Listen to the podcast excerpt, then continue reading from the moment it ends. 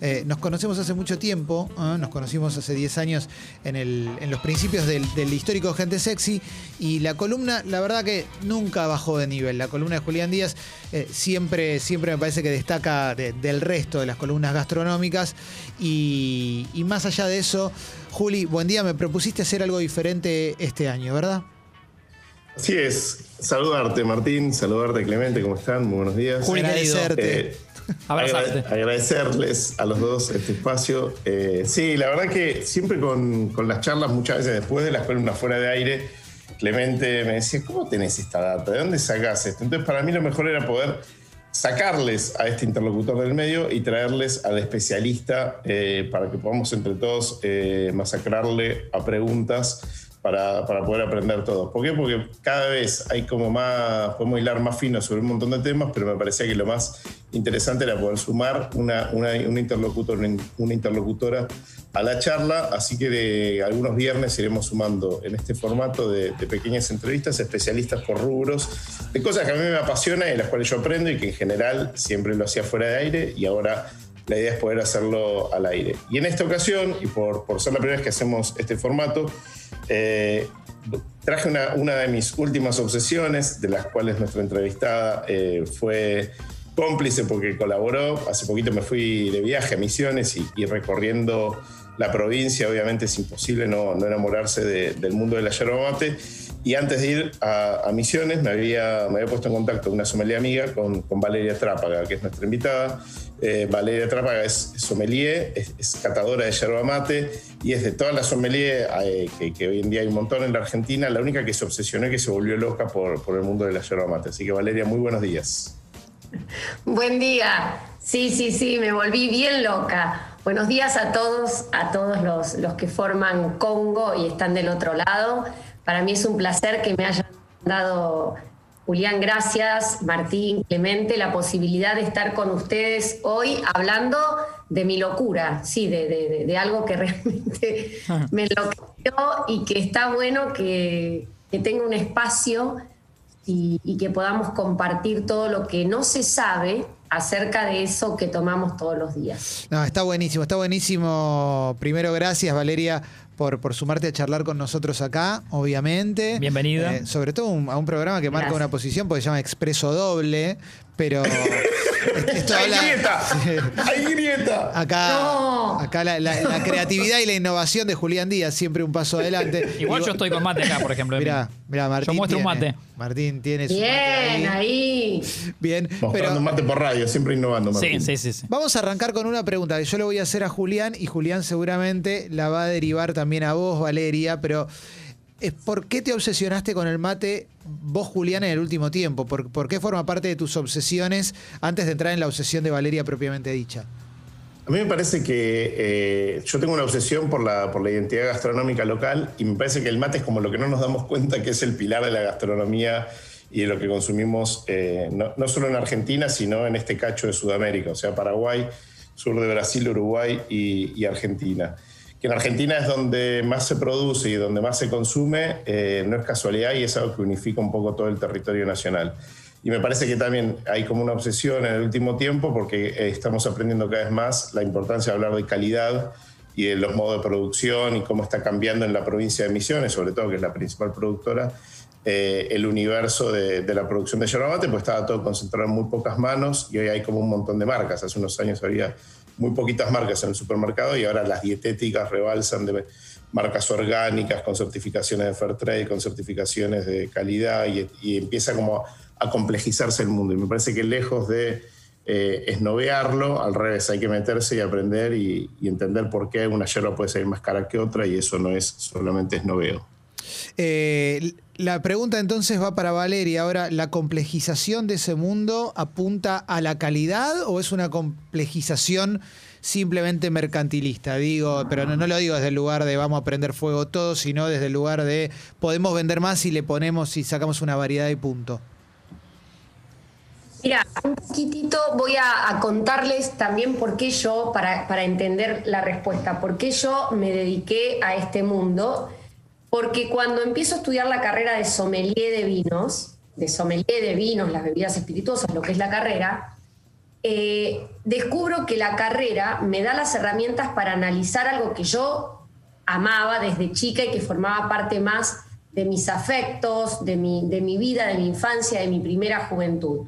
Empiezo a estudiarla, pero cuando empiezo a aplicar todo lo del mundo del vino al análisis sensorial o la investigación de la yerba mate, descubro y me sorprendo en ese mismo camino eh, que había un gran paralelismo entre el arte de elaborar una yerba mate bien al de elaborar un vino, que había inclusive hasta pasos del proceso que tenían cierta semejanza. Y yo honestamente lo digo hoy porque, bueno, ya después de 18 años de dedicarme al tema, puedo contar esta historia. Cuando empecé a estudiar la yerba mate, para mí la yerba mate era hoja molida metida dentro de un paquete y no, no había mucho más misterio.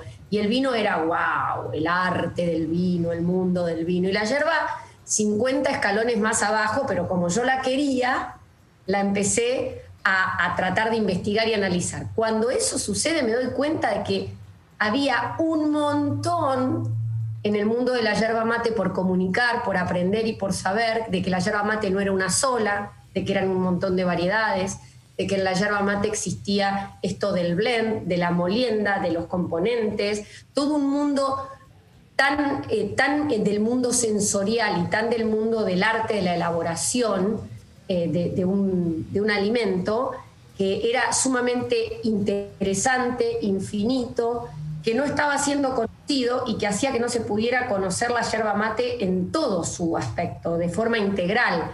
Entonces, lo mío fue por ahí eh, y sigue siendo por ahí. Quiero, quiero compartir con la gente y con los consumidores todo lo que aprendí y, y, todo lo que la yerba mate es, que es mucho más que esa hoja molida metida dentro de un paquete, que hay una gran variedad, que hay diferentes tipos, diferentes tratamientos eh, en su elaboración, diferentes estilos, que hay distintos tipos de yerba que se adaptan a distintos tipos de aguas, que hay diferentes aromas, sabores, eh, moliendas, estacionamientos, terroirs, procedencias geográficas. Y ahí está un poco el tema.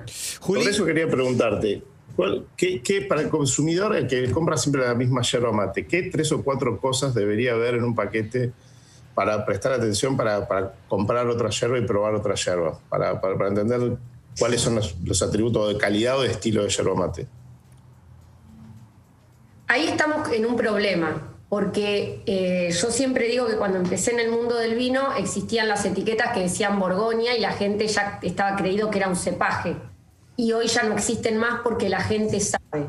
Yo lo que podría decir hoy de la yerba mate es que a, las, a, los paquetes de yerba mate, a las etiquetas, le falta información para el consumidor y que la podrían tener tanto como hoy agarras un vino y tiene hasta los descriptores aromáticos, tiene su procedencia geográfica o terroir, tiene especificado el blend que vos tenés, si es bivarietal, trivarietal, si es un, o sea, lo que sea, la cosecha, además.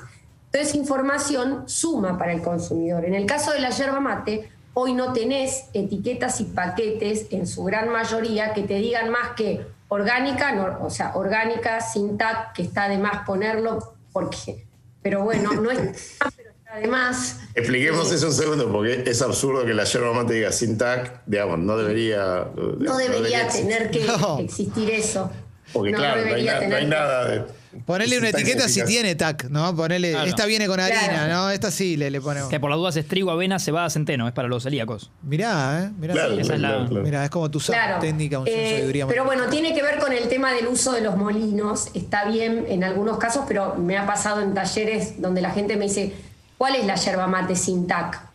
Y bueno, cuando, cuando empiezan, o sea, les, les, contás la yerba mate, de dónde viene el proceso y demás, es verdad que el foco está en el, en el molino, ¿no? Eh, básicamente, no está mal, pero te quiero decir de que toda esa información, de pronto, eh, yo hay una etiqueta que sí recomiendo que la gente mire, que es la de, la de eh, las normas IRAM, que es la 20.550, la del proceso de elaboración integrado, que eso me garantiza trazabilidad en el producto. Sí. No siempre eso está relacionado a la calidad final, pero sí ayuda a darme cuenta de que en ese producto hay trazabilidad. Yo tengo una pregunta para hacerte, Valeria, porque digo, más allá de la etiqueta, hay algunos pasos previos en quienes nos están escuchando y seguramente alguien quiere innovar en su mate. Digo, quiere que toma mate y quiere probar algún tipo de mate diferente, no solamente en calidad, sino en sabor, pero lo que no quiere es algo artificial. Lo que no quiere es que ya venga saborizado. Si yo quiero aprender a eh, ampliar los horizontes del mate que tomo y, a- y a- y abrir más puertas dentro de ese mundo que es tan, tan apasionante y tan fascinante. ¿Cuál es el primer paso que tengo que dar? ¿Dónde tengo que buscar información? O, o- o quizás hay algo súper sencillo que me puedas decir, que no sé, poner a secar una cáscara de, de naranja y hacelo directamente, no sé. Por eso te pregunto. ¿Le estás con, te está Bueno. la persona que te lo está preguntando no sabe nada de mate. O sea, yo no sé nada de mate. Bueno, básicamente decirte que eh, lo que vos, vos estás enfocando la pregunta hacia el lado de las yerbas mates que están, que tienen un complemento de otros sabores o otros aromas que se supone que vienen a potencializar todo el abanico de aromas y sabores de la yerba mate. Dos cosas que quiero decir respecto a eso. Si vos querés saborizar tu mate, tener en cuenta que siempre está bueno que lo que le agregues a algo natural, como es la hoja de yerba mate, sea algo natural, no saborizado artificialmente, porque ahí como catadora le bajo mil puntos, porque Claro. es saborizado artificialmente a algo natural.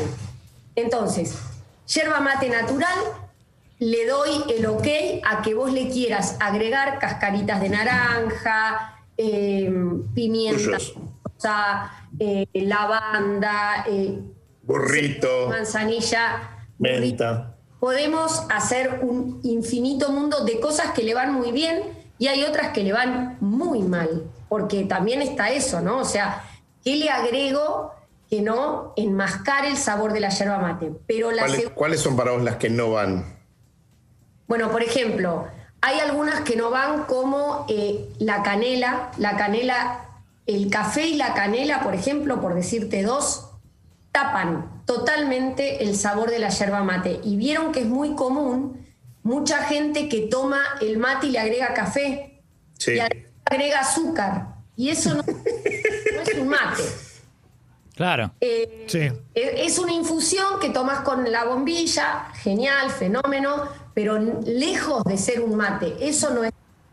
Esto es lo mismo que muchas veces hemos hablado de vino, perdón que te interrumpa Valeria, pero digamos, si querés ponerle Fanta al vino, ponele. Digamos, no somos, no es que te vamos a ir a buscar, pero sí que No. si uno quiere aprender de un producto, eh, está bueno entender que hay cosas que no hacen que el producto sea mejor. Te puede gustar, obviamente, ponerle dulce de leche a, a un chorizo, pero no es eh, en el mundo de los sabores lo más eh, preciado de- posible. Claro, y las, sí, tal cual, está bueno eso que decís, lo que pasa que, bueno, quienes estamos en este mundo gastronómico lo entendemos bien, pero a veces cuando uno dice esto, resulta que te miran del otro lado como diciendo, ¿qué le pasa a esta? Si yo lo tomo como quiero. Exactamente. Podés tomar como querés y está buenísimo. Solamente que quienes estamos en, en este mundo lo que tratamos es de acompañar al consumidor en que tenga la mejor experiencia de consumo con ese producto y se encuentre con ese producto, con ese alimento, lo que sea, esa bebida, tal cual es. La segunda cosa muy interesante que quiero decirles respecto de lo que vos me decías, Clemente, de los agregados, y esto que lo tengan en cuenta quienes nos están escuchando, es que si a vos te gusta tomar la yerba mate con burrito, eh, no sé, cedrón, manzanilla, sea, nunca te hagas el blender y lo armes vos en tu casa y lo pongas en un frasco y digas, acá tengo mi super yerba armada por mí, porque donde vos pusiste en contacto todos esos elementos con la yerba mate, la yerba mate se contamina porque no tolera la humedad de lo que yo le agregué. Por eso que hay que tener mucho cuidado con estas yerbas mates que ya vienen con los agregados, porque hay que consumirlas rápidamente. Donde vos las dejas un tiempo largo, le das posibilidad de que empiece a proliferar todo el tema de, eh, de- de la contaminación, ¿no? Pero simplemente no porque estén contaminados, sino porque al haber No, humedad... no, pues, pierde el sabor, cambia el sabor. A ver, Me te- pasó hace poquito que compré una yerba mate en, un- en una dietética que tenía mucho sabor ambiente y después la yerba mate tenía ese olor de la, de la dietética. Ahí ja, la yerba absorbe todos los olores. Y la Todo, capas- todo. La en yerba es sensible. Tengo, tengo un par de preguntas porque aparte llegan preguntas, de- explotó la app con preguntas y demás y no tenemos tanto tiempo. Eso es bueno, Valeria. digo, Explotó la app cuando dice Clemente que es bueno. ¿eh? Claro, claro, claro, no es que se rompió. Gracias, Martín. excelente, excelente. Yo dije, chau. No, me no, no. están mandando a freír. Eh, bueno, varias personas mencionan al jengibre y a la miel. Como esto es una pregunta súper breve, si es un sí o si un no. Y después una persona preguntaba por eh, el mate como producto de lujo. ¿Se, pu- se puede pensar eh, algún tipo de mate como producto de lujo? Como esos vinos que los que no entendemos de vino nos llama la atención el, el precio que tienen o que te dicen está añejado hace tanto tiempo. ¿Puede haber algún mate de lujo que sea solamente para alguien que lo pueda pagar? Eh, sí, a ver, no hay hoy una yerba mate que esté eh, en una subasta como pa- pasa con los vinos, que digas, esta yerba mate es de 1810, porque si es de 1810 la tenés que revolear porque no sirve para nada. La yerba mate no se puede añejar, no, no dura más que no tolera más que dos años, después empieza a decaer su potencial aromático muchas veces se juega y se confunde al consumidor con el tema del estacionamiento, que tampoco es algo, esto da para que si quieren un día lo hablemos más, porque yo me copo con estos temas y por ahí se hace demasiado extenso, pero no siempre más estacionamiento significa mejor yerba. Eso, ojo, porque el estacionamiento va en relación a cuánto tú, estuvo esa, esa hoja en planta. Entonces, si en planta estuvo seis meses, como en general está, porque hay dos cosechas al año, no necesita más de 8 a 15 meses de estacionamiento natural. Si la planta estuvo dos años, como estaban las, las mejores hierbas que hacían los guaraníes en planta, entonces sí necesita más estacionamiento. Lo que, Entonces, lo que sí. no como Perdón. consumidor. ¿eh? No, perdón, perdón. Pensé que habías terminado y quería agregar algo, perdón. No, no, no, eso, simplemente el tema también de que a veces nos confunden las etiquetas, tipo, uh, tengo, a mí me ha pasado de gente divina que en charlas me ha dicho, vale, te traigo de regalo esta yerba que tiene cuatro años de estacionamiento. Y yo no le podía decir, entonces la tengo que tirar. Porque- Pasa con los vinos también. Eso es, es- es un clásico. Claro. Pero sí, sí también hay algo que está cambiando y es muy positivo, que, que hay yerbas que tienen certificaciones de buenas prácticas y eso obviamente hace que las cosas sean más caras. Y esto lo hemos dicho en otras columnas, digo, un- para poner un ejemplo de otro rubro, una zapatilla hecha por esclavos siempre es más barata que una zapatilla bien hecha. Y con la yerba pasa lo mismo, venimos de una cultura de mucha explotación, de trabajo infantil, de trabajo golondrina muy mal, muy maltratado y, y hoy en día se está cambiando la cultura y eso obviamente hace que algunas yerbas que tengan certificaciones van, van a ser más caras, pero no, no Tal significa cual. necesariamente que, que sean mejores, pero sí que hay una cultura de trabajo que, que tiene que cambiar. Che, me Que por encanta. suerte está cambiando de a poco. Me, me encanta este, este nuevo formato que, que- que nos trajo Julián, de, de- de profundizar, aunque sea un ratito, sobre temas que a Julián le obsesionan particularmente, pero también que, que nos atraviesan a todos. No, en serio, en serio, lo digo porque eh, llegaron un montón de preguntas, un montón de gente opinando, inclusive gente mandando fotos de su mate. O sea, a ese nivel nos atraviesa mucho el mate. Eh, eso, eso está clarísimo. No tenemos mucho más tiempo, ¿vale? Entonces me gustaría hacerte alguna pregunta de las básicas, ¿eh? de, de las, eh, de las sencillas, para aquellas personas que no son tan materas, pero de repente escuchan una charla sobre mate y les da ganas de prepararse un, un mate. Es que cuando alguien te cuenta así con pasión algo que le encante, todo ya te, te, te traslada. Totalmente, totalmente, totalmente. Eh, Valeria, me quiero armar un, un buen kit de mate y tomar el mejor mate de mi vida hoy a la tarde. Hoy Pero- 5 y 20. Claro, Pero bueno, pero pensá bueno, esto, ver, no, tengo- por- no, no- no hay, no hay experiencia previa, o sea que el mejor mate de mi vida va a ser el primero también, así que no, no hay tanta presión. Pongamos quinta a fondo. Bueno, en primer lugar, si te lo querés tomar esta tarde, no vas a tener tiempo de curar una buena calabaza, por lo tanto te recomiendo un mate de vidrio, siempre de base angosta Bien, eh, y boca ancha. Necesitamos boca ancha para que haya una buena superficie para que vos puedas aprovechar toda la cantidad de yerba mate que hay en esa superficie. Entonces te compras un mate de vidrio, base angosta, boca ancha, la forma no se negocia. Una bombilla que tenga eh, la boquilla curva, o sea, que busque la boca, porque eh, hay todo un tema con el tema del movimiento de la bombilla. En este momento no estamos compartiendo eh, el mate, muy especialmente, sigamos cuidándonos, por favor. Eh, pero cuando volvamos a compartirlos, que estoy segura que va a volver a pasar en algún momento, nos vamos a olvidar de toda esta pesadilla y vamos a volver a compartir el mate, que la, que la boquilla o el pico de la bombilla sea curva, colabora en el protocolo del mate a que no toqueteemos la bombilla que es sagrada en el ritual del mate. Bien. Elegir yerba mate para empezar BCP bajo contenido de polvo, de las que veas en el mercado, orgánica o no, no importa que sea orgánica, no significa que sea mejor, significa que es orgánica. Esto también es algo que yo siempre lo digo. Que sea orgánica, ¿qué significa? ¿Que es mejor? No, significa que es orgánica. Algunas orgánicas son muy buenas y otras no tanto, pero no significa eso que esté en 10 escalones más arriba respecto de lo que es la calidad eh, organoléptica. Elegís una yerba BCP, el agua no la calentás a más de 80 grados. Esto es fundamental. La yerba mate se expresa en el agua. Si vos te pasaste esa temperatura, Bien. estás empezando a quemar la yerba mate. Y el último secreto, cuando prepares el mate, hay algo que está incorporado a todos los materos. Mezclar eh, la yerba adentro del recipiente. La agitamos adentro del recipiente y nos olvidamos que la yerba mate descansa en un frasco, en un paquete, en una lata. Y ahí es donde por una cuestión de gravedad las granulometrías más finas se van abajo y estamos siempre que preparamos un mate preparando un mate distinto. Así que a todos los que nos están escuchando, cada vez que vayan a prepararse un mate, primero mezclan en el recipiente donde la yerba mate descansa, después ponen tres cuartas partes adentro del mate y comenzás a cebar. Si querés te lo explico mejor, pero no tenemos tiempo y si quieres otro día, eh, seguimos, Julián, y a todos, si les divierte yo feliz y les hago acá. Les recomiendo mucho el libro de Valeria Trápaga, que es El mate en cuerpo y alma. Y ahí también para los fanáticos del mate van a poder encontrar muchísima más información. Y también tiene, tiene su web con un montón de, de datas y charlas que, que organiza. Así que eh, es un mundo gigantesco, pero bueno, abrimos una puerta y para mí esa, esa es la idea de, de esta columna, de poder generar la intriga en el oyente y poder eh, buscar un poco más de, de lo que consume todos los días.